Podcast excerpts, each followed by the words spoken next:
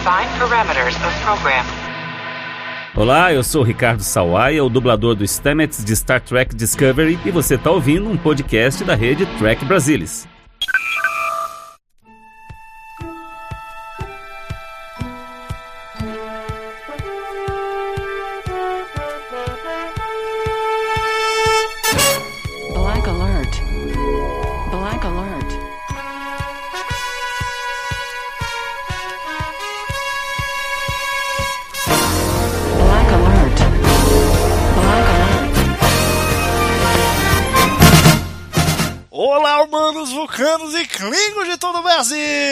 Está começando mais um Black Alert, o seu podcast de Jornada nas Estrelas. Aqui quem fala é Gustavo Gobi, comigo, como sempre, Maína Maal. E aí, Maína, tudo bem? Oi! Eu errei. Feliz, Maína? Errou o quê? Eu errei! Você desaprendeu a dar falar oi? Oi! Era pra eu falar outra. Agora você já falou, minha filha. Agora já tá no programa.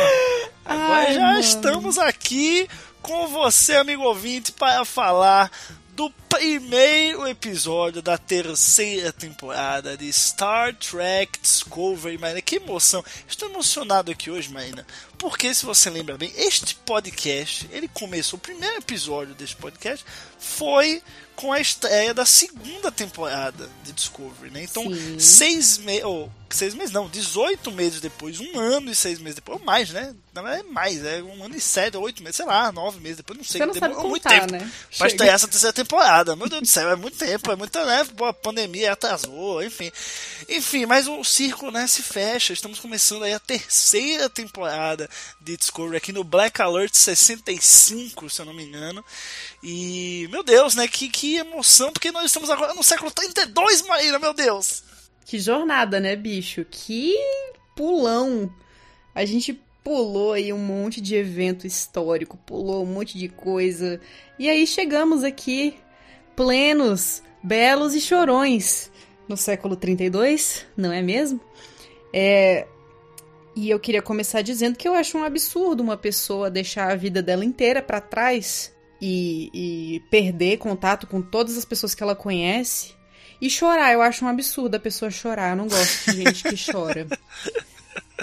Eu estou sendo irônica, só pra deixar muito claro, mas essas foram algumas das críticas que vi por aí é, em relação a esse episódio, né? Assim, então vamos fazer o seguinte: a pessoa que ela tem essa crítica, vamos tirar ela da família dela, dos amigos dela, jogar em 900 anos no futuro, ver o que, que ela acha.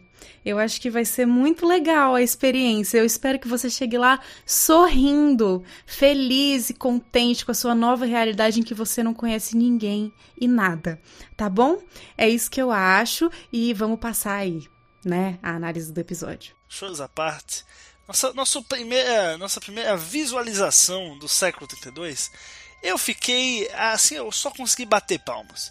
Porque é literalmente um holograma de um periquito. A nossa primeira visão do século 32. Você já percebeu isso? Você vai no do episódio? Nossa primeira visão do século 32 que temos na história de Star Trek é um holograma de um periquito. Que é um relógio também, né? E eu achei, achei isso fantástico. Eu fiquei, porra, que, que, cara certamente, né? Não, qual, que, qual vai ser o primeiro elemento que a gente vai botar lá na tela? Vai, Kurtzman, dá aí uma sugestão. Ele, ah, não sei, que tal um periquito? Ah, vamos, bota aí, bota aí o periquito. Enfim, achei fantástico. Mas claro que, né, é tudo, brincadeiras à parte, eu achei muito interessante como a primeira cena do episódio, né, a gente tem o recap no começo e tal, mas a primeira cena é justamente mostrando o, um dos novos personagens aí da, da temporada, né, que é o Sahil, eu não sei se é assim que fala, é, que é basicamente um devoto da, da federação, da frota estelar, é um true believer, como eles chamam, né, aquele cara que acredita nas velhas ideias. Crente. É crente, é crente.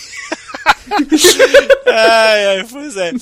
E ele acorda todos os dias, né? A cama dele se desintegra, né? Achei isso bem interessante. Tem gente que cai da cama, agora eu entendo por quê, porque no século 82 a cama pode cair antes de você cair dela.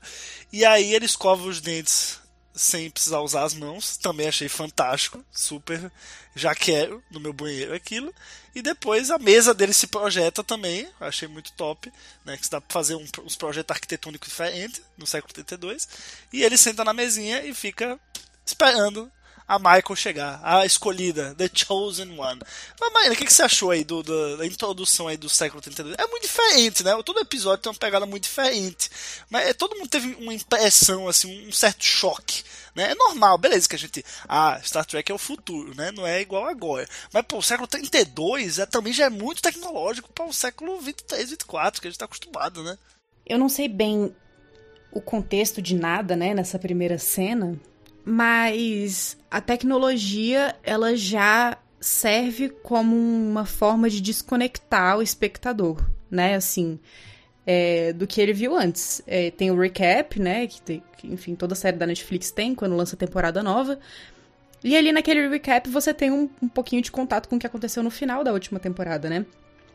E agora você tem uma tecnologia que ela não se assemelha em nada com a tecnologia que a gente viu lá no século 32. Apesar de também ser, de certa forma, um artefato, né? A gente descobre um pouco, um, bem mais ao final do episódio, que aquilo ali na verdade é uma estação espacial que foi convertida em outra coisa, mas que está praticamente abandonada, né? Depois de uma explosão no reator. E, cara, doideira, né? Muito doido. É, a tecnologia. Eh, você falou assim, ah, porque é um projeto arquitetônico. Você nem precisa de projeto arquitetônico. Você pensa, imagina um negócio lá, aí você faz. Se você não gostar, não tem problema, o negócio se desintegra e se forma de novo, assim. É uma coisa tão prática, tão.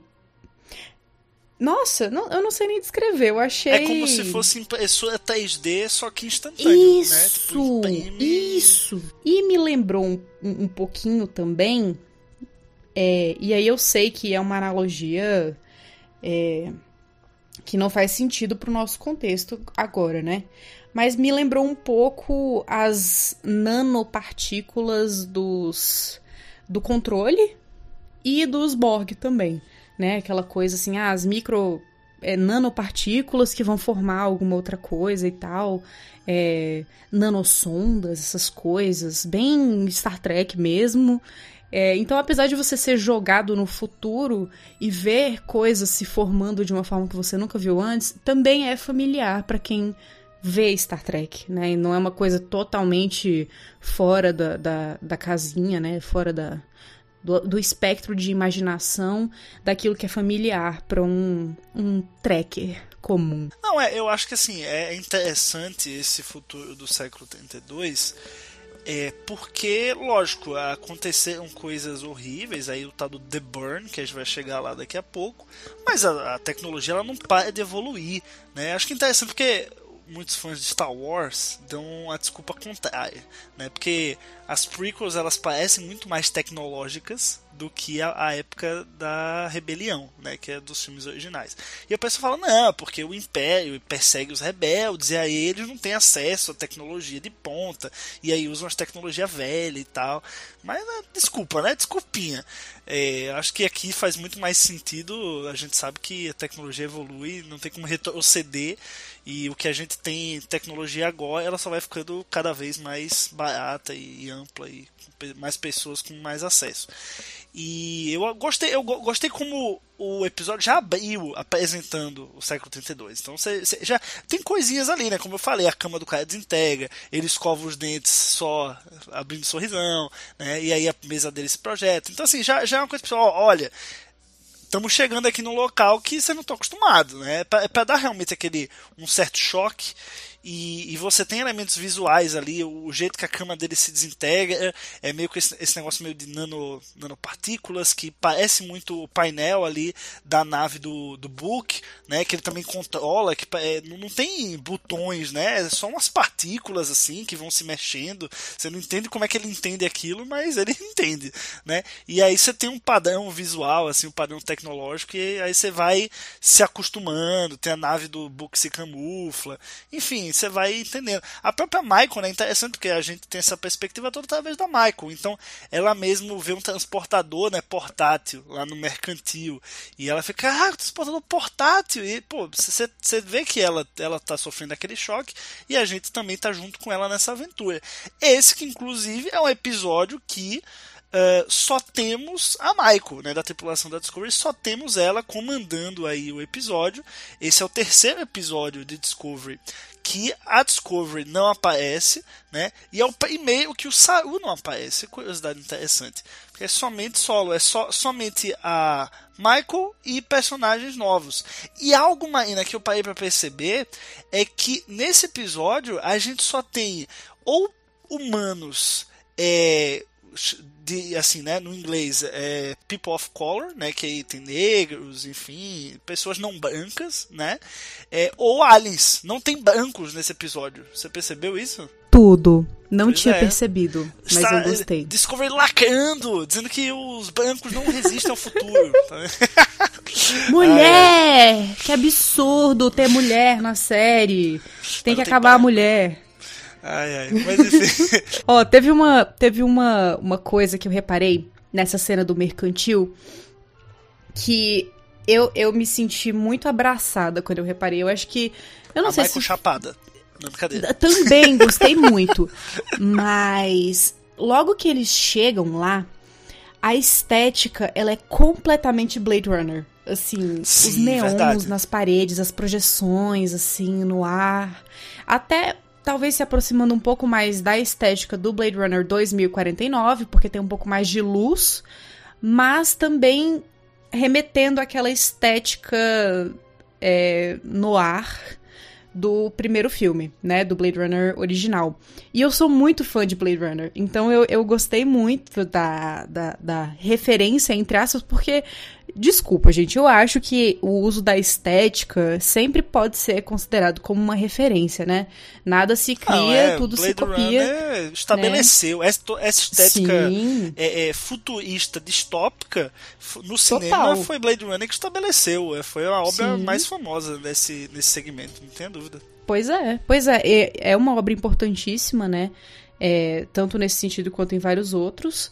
Mas eu, eu notei uma referência direta ali, e eu tenho certeza que tem um, um- um outro fã de Blade Runner ouvindo esse episódio falando: Ah, eu reparei também! Eu acho interessante, Marina, como i- isso casa total com a narrativa que o episódio quer passar e que essa temporada quer passar. Né? A gente vive um momento histórico que não se tem federação, então é, é quase que uma distopia mesmo. É toda a utopia que o Roddenberry pensou para Star Trek, o futuro otimista em que as pessoas aceitam a pluralidade, abraçam o desconhecido, tem o objetivo de explorar o universo, enfim, é tudo aquilo que é utópico que foi pensado lá atrás.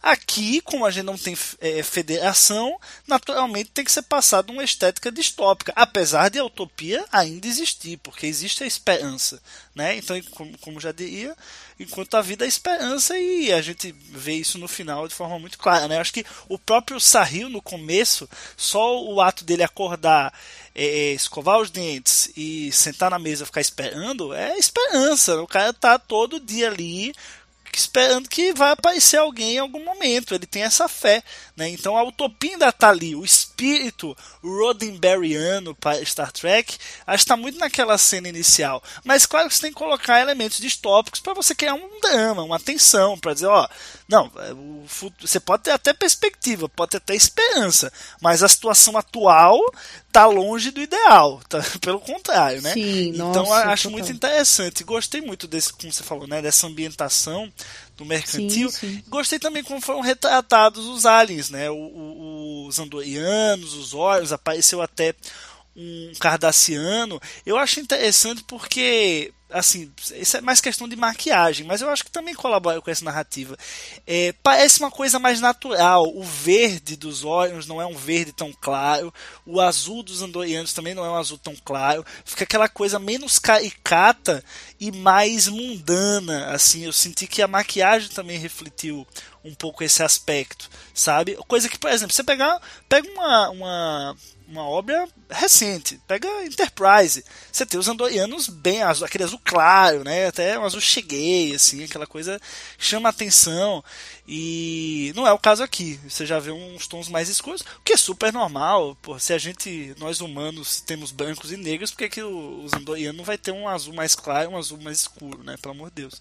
É, mas aí isso também é corrobora um pouco pra, pra narrativa aí. Eu acho que ficou uma coisa mais mundana, meio que uma cara de submundo ali, eles dominando é, aquele mercado, uma coisa meio meio meio quark, né, assim, de capitalismo, ali você troca, você vem, você vende seu negócio, tem a missão, pega o contrabando, não sei o que, super Han Solo, assim, no, no ambiente de, de Star Trek, que é o que a gente espera, né, você não tem federação, você não tem uma, uma ordem legal estabelecida, então via facção, gangue, caçador de recompensa, e aí vai, né, super coeso também.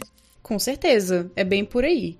É, eu queria voltar um pouquinho só para falar um, po um pouco mais da, da estética, mas não no, no, sentido, assim, analisar as coisas que apareceram. Eu queria falar um pouco sobre a dificuldade que deve ter sido para os roteiristas, para os produtores da série, é, encontrarem um jeito de demonstrar o que seria um futuro do século 32. Porque a gente já tem essa dificuldade é, há anos, né, desde que o, o, a ficção científica futurista ela, ela se estabeleceu como um, um gênero né, da, da, da, arte, de qualquer forma, e, é, e Star Trek tem um, um cânone muito consolidado em relação a isso. Né? A gente tem uma visão em Star Trek que ela é reconhecível, uma visão reconhecível do futuro. Ela é um, é um, um Deixa eu ver se eu consigo explicar melhor o que a gente viu até agora no cânone tem uma certa estética consolidada, assim. Eu acho que Discovery tira um, sai um pouco mais dessa estética e eu acho que por isso incomoda tanto, né? Muda ali, mudam os uniformes, muda o tom de, de, de prateado das naves é, e essa, essa estética ela fica mais modernista, assim, mais modernosa, eu até diria. Mas a gente olha para uma tela, a gente vê um uniforme da frota, a gente fala, beleza, eu tô assistindo uma série de Star Trek.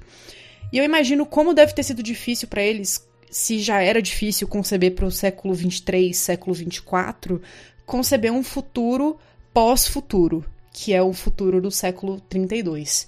Então, eu acho que o, o, o, pessoal que estava projetando, né, que fez todo esse design de. É, eu não, não, não sei, na verdade, se é a cenografia ou se é esses são os efeitos visuais, mas eu gostei que eles remeteram a uma ideia do, de um passado, né? Assim, de uma coisa que a gente tinha como concepção lá atrás, que Blade Runner inaugura como uma visão futurista, e eles remetem a isso nessa nova estética. Então, assim, é, Blade Runner imaginou que 2019, porque o filme se passa em 2019, é, que 2019 seria cheio de LEDs e projeções e é, coisas neon na rua e várias línguas se misturando e sei lá, tudo escuro e, e, e aí eles retomam essa estética para falar do século 32, para jogar essa visão lá para frente e falar, não, essa visão ela, ela tem um lugar, né? essa arte ela é válida e ela tem um, um lugar lá no, no, nesse novo futuro também, né? Nesse futuro pós-futuro. Eu sei que foi uma digressão muito doida aqui Não, que eu faz total fiz. sentido. Mas que eu, eu, eu. Enfim, foi uma coisa que eu pensei, eu achei que ficaria bem falar. Porque se eu não falasse agora, alguém ia falar depois e aí eu, eu ia ficar de copiona, né? E a coisa mais feia do mundo é você ser copião. Mas. Agora comentando um pouco sobre o que você tinha falado, dos andorianos, é, do Morn, né? Como é que é o nome da raça do, do Morn? Não vou lembrar. Eu sei que é, é a raça. Vamos soltar aqui com a raça do Morn, porque minha, minha memória é. Sim. Horrível. É, a gente, é, enfim, tem o Morn lá, tem muitos telaritas, então você, você vê que os povos, alguns dos povos fundadores da federação ainda estão ali. A gente não vê outros humanos, porque eu, sinceramente, não acho que o Book seja humano, propriamente dito. É, não. Pô, depois que o cara É. summonou uma plantinha da cura, eu ali, não, pô, eu vi. Quando ele, quando ele botou a mão na água, começou a brilhar a testa dele, eu falei, meu Deus, Jesus Cristo é negro. E ele Pois está é. entre nós. Amém. Não, mas um homem daquele ali, meu filho, ah, socorro. Endeusaria a todo momento. Mas enfim. E realmente, a gente não vê outros humanos ali, a não ser o Sahil, que é o personagem que vai aparecer ali no final, que eu também não sei falar o nome. Perdão É se eu estiver Sahil, falando errado, não sei se é saiu, não sei se é. Sahil. se tem alguma pronúncia certa, mas enfim. É, vou procurar e depois, né, a gente vai se corrigindo. É, Mas se eu acho que o- saiu, o importante é que... Nossa, vai. bicho. Ai, ai, ai, ai. É, mas eu, real- eu gostei dessa, dessa repaginada que eles deram no visual dessas, dessas novas espécies, né? Dessas espécies que, na verdade, são espécies fundadoras, são espécies que a gente já conhece de Star Trek há muito tempo, mas eles dão uma repaginada pra até tirar um pouco da estigmatização que eu acho que circulava em torno, principalmente dos Orions. Isso é um, um movimento que eu estou percebendo desde Lower Decks, é, que tem o exemplo da, da Tandy, né? Que ela tem um, um- um- Ela desvia um pouco daquilo que era originalmente proposto para os Orions, e agora a gente tem os Orions, apesar de estarem ligados ainda à mercantilização, é, a atividades, né, assim, mais ligadas ao capitalismo, eles têm uma estética diferente. As coisas já não têm, assim, pessoas andando com corrente em volta do pescoço. É, me pareceu não ter tráfico de pessoas ali, né? Mas vai saber. E me pareceu ser muito mais organizado do que era antes. Você deu o exemplo de Enterprise, e em Enterprise eles demonstram a, o, o comércio Orion como uma coisa muito é, muito crua, né? Realmente assim muito cruel e tal. E aí não me pareceu tanto, assim, me pareceu uma coisa mais organizada. Me pareceu que aqueles povos ali falaram assim: "Ah, a federação caiu, agora a gente pode fazer as nossas próprias regras". E eles de fato se unem e fazem regras, né? Então, enfim, eu acho que eu acho que tem coisas muito interessantes por vir. Com certeza. Agora vamos falar um pouquinho de Michael e Book, né? Eles têm ali o primeiro contato logo na chegada da Michael ao século 32. O Book está sendo perseguido pelo Cosmo, né? É, e bom, a gente com- começa né, essa relação dos dois. É, o Book super desconfiado. Eles, o primeiro contato que eles têm é ali no planeta Rima, né? Eles é, entram numa batalha e depois aí começam a conversar, ela explica, eles vão se conhecendo melhor. É, eu achei bem legal essa dinâmica dos dois, viu? São dois atores muito bons. O David Ajala, acho que já se provou aí nesse episódio. O personagem dele parece ser cheio de camadas aí que a gente só viu a superfície por enquanto, né? Viu muito pouco, assim como a Michael viu muito pouco, né? A gente vai pela perspectiva dela. Eu acho que ele promete bastante. E a dinâmica dos dois é muito boa, né? Eu acho que eles, pô, tem uma uma sintonia ali muito muito legal, tem uma sinergia muito bacana, aquela, principalmente aquela cena que a Michael ainda tá meio drogada ali, né, no mercantil, e aí ela chega a dar um murro no Book, né, tipo, aquele momento é, ela teria, não teria motivo algum para ela salvar o Book, né, entrar num conf- conflito com os Andorianos e os Orions e salvar o Book. Mas ela sabe que tem uma coisa boa ali, sabe, ela dá uma olhada assim para ele, e ele dá uma olhada de volta, que ali você consegue ver muito bem a, sinergia, a sinergia dos personagens e que, claro, é um mérito do, dos atores, né, então ali você vê que, pô, esses dois eles têm uma conexão ali e, e vai ser uma amizade, não só amizade, né? Porque a gente já viu o teaser com beijinho e tudo, mas vai ser uma relação muito interessante aí a ser desenvolvida. Que, que você achou nesse episódio? Eu amei, amei, amei, amei, amei, amei, amei, amei, amei. Achei tudo. Eu adoro esse conceito de personagens que começam inimigos e brigando e com interesses diferentes e depois se apaixonam, não sei o que. Eu acho, ai, nossa, é tão clichê, mas é tão bom, é tão bom. É claro que vai ter muita gente metendo pau, né? Porque é realmente um clichê mesmo, assim. Ai, nossa, a, a, a menina lá no high school que conhece um carinha e eles são de tribos diferentes e eles se desencontram e eles não têm os mesmos gostos, mas eles High acabam se apaixonando. High School Musical, o filme, total. É, e aí, é, sei lá, mas eu gosto muito dessas narrativas assim. Eu acho que elas dão um senso de conforto onde não existe conforto. Porque a Michael tá numa, numa realidade totalmente diferente da dela, né? Ela foi jogada quase mil anos no futuro e ela não tem ninguém ali. Então ela realmente precisa de um certo conforto, ela precisa confiar em alguém, como ela mesma disse. E quem melhor para confiar do que um cara que tem uma gata gigante? Chamada Sabe? Mágoa. Bicho, ela é tão linda! Ai, gente, eu amei aquela gata, eu amei aquela gata, eu já quero aquela gata pra mim. E eu imagino, é, é, é, é, é, ela fala assim, nossa, sua gata é muito grande, né? Aí eu olhei e falei assim, ah, nem é tão grande assim, não. De boa. Aí eu fui pesquisar e a gata é realmente muito grande. A gata é enorme. E Eu, a segunda não. vez que eu assisti, eu vi com a minha mãe. E daí, assim que aparece a gata, minha mãe fala: Nossa, mas como é grande essa gata? Aí a Michael logo em seguida: Nossa, mas como é grande essa gata?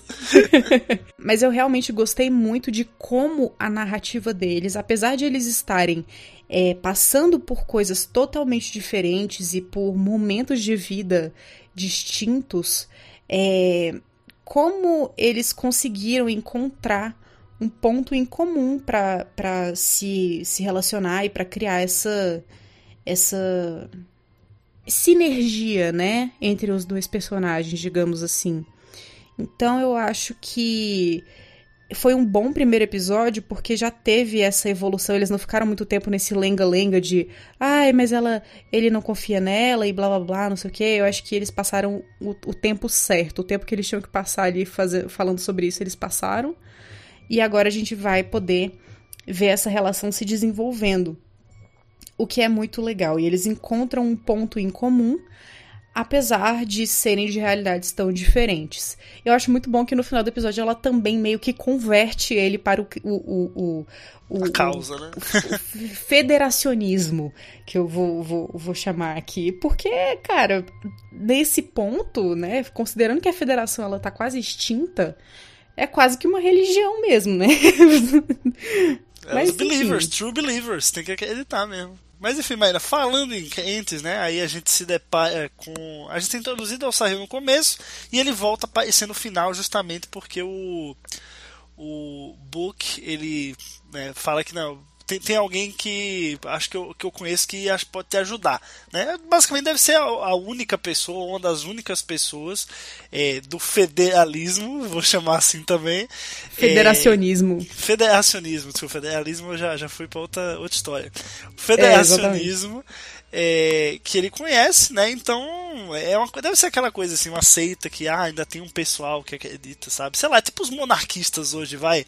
Monarquia ainda, ainda existe um aqui ou lá, sabe? Mas é um negócio super assim, no Brasil, é, 100, 150, 200 anos atrás, é quase a mesma coisa, né? A federação caiu 100, 200 anos atrás, é quase a mesma coisa.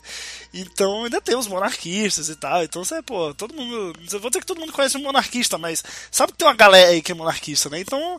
o- Ah, eu o- conheço. Pois é, eu também. Então é, o, o, o Book leva a Michael até, até o Sahil, né? E aí, pô, eu acho que apesar do episódio ser, ter sido assim, muito bom, né? Essa cena é onde. É o momento de Gene Roddenberry, é onde toca ali no espírito de Star Trek, da esperança, sabe? Da, cara passou ali 40 anos esperando alguém, esse alguém apareceu, vindo do passado, do, jeito mais improvável possível. E, velho, só eles dois ali, e mesmo assim eles têm esperança que eles vão conseguir restabelecer de alguma forma a federação. E, pô, isso é Star Trek, pô. Federação é os valores. Quando a, a- o, o Book fala do, do The Burn, né, que a gente vai chegar já já, e fala do Delete e tudo mais, a Michael fala, tá, mas a, a federação é muito mais do que naves, são valores, são ideias, é uma moral, né, uma filosofia, então, né, isso aí, cara, você vê, pô, duas pessoas ali, uma pessoa ali, aquilo vivo, se aquilo tá vivo, tem uma esperança, então, pô, foi um momento ali que toca ali no coração e você fica, pô, meu irmão, isso aqui que é Star Trek, velho, vamos se vai agora, pode- manda a temporada toda, vai, pode, pode mandar, pode mandar. Eu achei fantástico. Nossa, eu, eu confesso que eu dei uma choradinha, assim. Eu, eu choro com tudo, né, gente? Vocês me conhecem. É, eu dei uma choradinha básica, porque, sei lá, eu acho que todo mundo tem dentro de si uma, uma vontade de ter algo que é quase impossível. Né? Um sonho impossível, assim.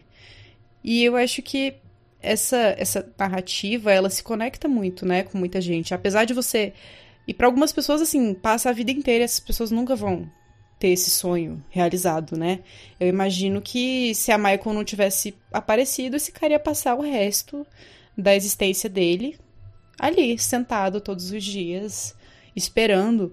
E ter esse sonho impossível realizado é uma, uma coisa que deixa a história, hum, além de muito emocionante, muito real, né? Assim, em meio a tantas coisas surreais que Star Trek traz, é, deixa esse, esse, esse aspecto mais hum, humano mesmo muito, muito evidente. Então, é, ali ele sendo comendado, né? Enfim, ele recebendo a comissão temporária, né? Da Michael, eu achei uma cena muito, muito, muito emocionante. É, uma galera reclamou também que ela chorou nessa cena, mas, bicho, eu já falei no início. Não, tá? Esse é o tipo de argumentação que eu não aceito. E. É, sei lá, eu acho que a gente tem que aceitar.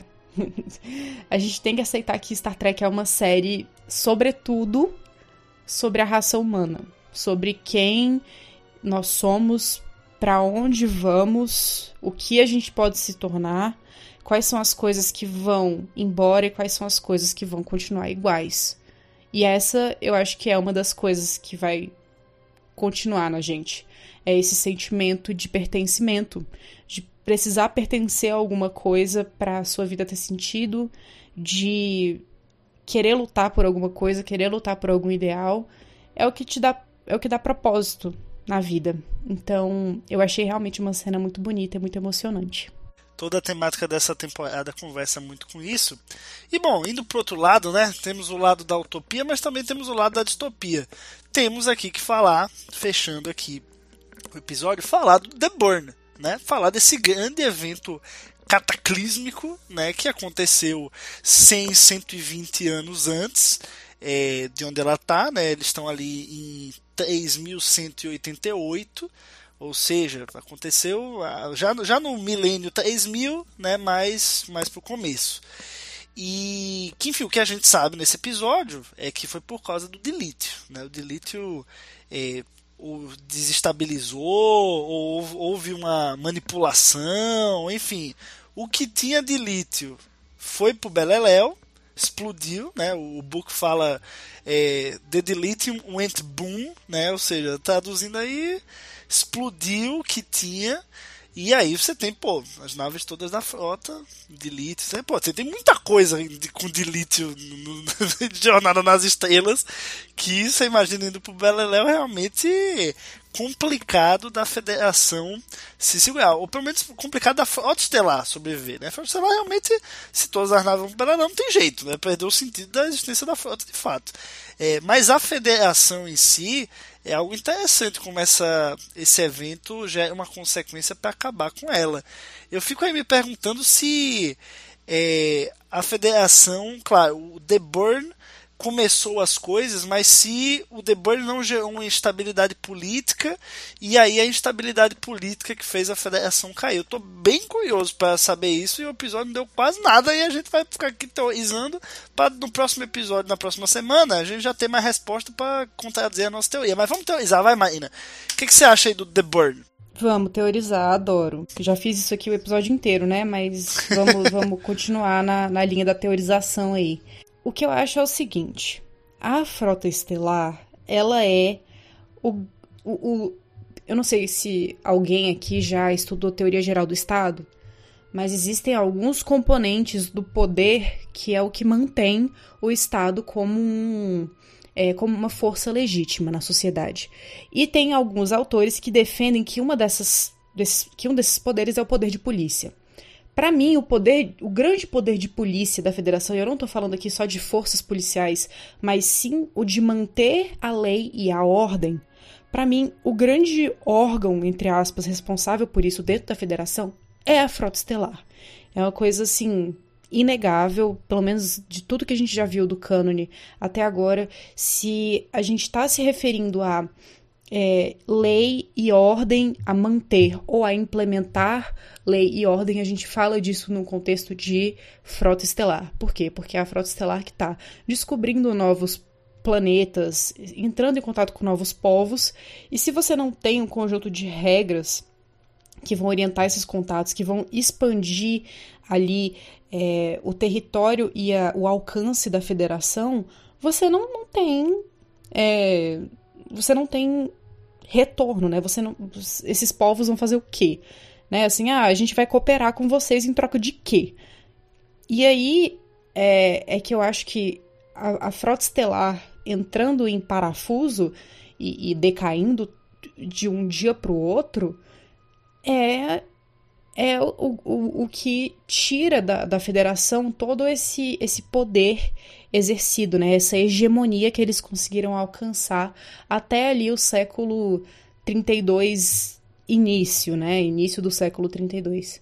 Então, é, eu tô muito curiosa para ver como que esse processo se deu. Eu acho que vai ser é, uma coisa explorada mais pro lado da política mesmo, de como a, a, política influenciou nesse nesse processo e também de como as, as, essa, esse processo de é, é, que, que, de não ter mais a frota estelar como um, um, um, órgão de reforçar e divulgar né, as, as regras da federação, como que isso vai funcionar. Né? Se você tira o, o, o que faz o, sei lá, no, no, no nosso organismo, quem tira as coisas impuras e mantém o nosso corpo saudável, pode-se dizer que são os nossos rins. Eu acho que a frota estelar é o, o, o, grande rim da federação. Então, no momento que você não tem mais frota estelar, você perde um, um elemento muito grande e eu acho que isso pontes, acaba. Né? A ponte que existe entre os povos, o que faz Exato. É, ele se expandir é justamente a frota, né? Então acho que realmente é um é o órgão vital aí. Mas eu ainda, ainda quero que eles vão passar pela instabilidade política, se mostrar, né? Eu, eu, acho que talvez um flashback, não sei, eu fico nessa, nessa esperança. Eu acho que vai ter um, uma questão de instabilidade política para criar um paralelo com os dias atuais, sabe? Tipo, acontece um grande problema e aí vão surgir pessoas é, prometendo ser é, falando que, ó, tá vendo, eu avisei, tudo não presta, temos que acabar e fazer tudo de novo, reconstruir, tirar todo mundo que tá aí, sabe? Eu acho que tem, o mundo vive um pouco disso hoje, né? E eu acho que essa temporada, como o próprio Kurtzman disse, né, é algo muito importante para o mundo que a gente vive. Eu acho que vai ter alguma coisa política assim, sabe? De, de pô, se a federação cai, você também tem que ter uma estabilidade política, não tem jeito, não é só ah, delete explodiu tudo, morreu a galera. Sim, beleza. Mas pô, ainda existe existe uma união, ainda existe, né, a lei não deixou de existir. Então assim, o que é que fez a federação desmoronar mesmo, não da, não da maneira física, não no plano físico, mas no plano das ideias, né? O que é que destruiu ela? O que é que fez essas ideias caírem? As pessoas deixarem de abraçar essas ideias. Então eu acho que tem que ter esse aspecto também para você. Não, não é só a federação fisicamente o arsenal da federação embora mas as pessoas deixarem de ter esperança nesses valores. É, não adianta porque se todo mundo tem esperança nesses valores a federação consegue se reconstruir né? Mas no momento que se perde aí sim você tem a queda dela. Então eu acho que o The Burn aconteceu gerou essa estabilidade que é, teve como consequência essa queda da federação. Então, essa é minha teoria, tá? Enquanto pode ser desmentida no próximo episódio? Pode. Mas é a minha teoria, é o que eu quero ver, eu acho que casaria super legal e daí um contexto assim que que a gente poder entender melhor, cortar para um flashback, né? Então, fico fico nessa nessa expectativa. Sim, é eu acho que tem uma coisa importante a pontuar também, que no próprio episódio o Book menciona a guerra temporal, né? As grandes guerras temporais, que são é, um evento que aconteceu não tão distante ali, né? Saudoso Daniels. Saudoso Daniels, pra quem viu Enterprise, né? Quem conseguiu ver aquela bosta até o final. É, Aí, peraí, pô. Mas continue.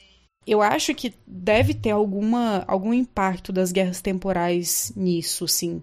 É, eu, eu não sei se talvez em relação à à qualidade do- das naves, eu não sei se é, o- já estava diminuindo muito a atividade da frota estelar, se a frota estelar levou um baque muito grande com essas guerras temporais e acabou é, desmoronando por fim, né, tendo seu sua queda final ali com o, o, o Burn, né, que na Netflix foi, foi traduzido como combustão.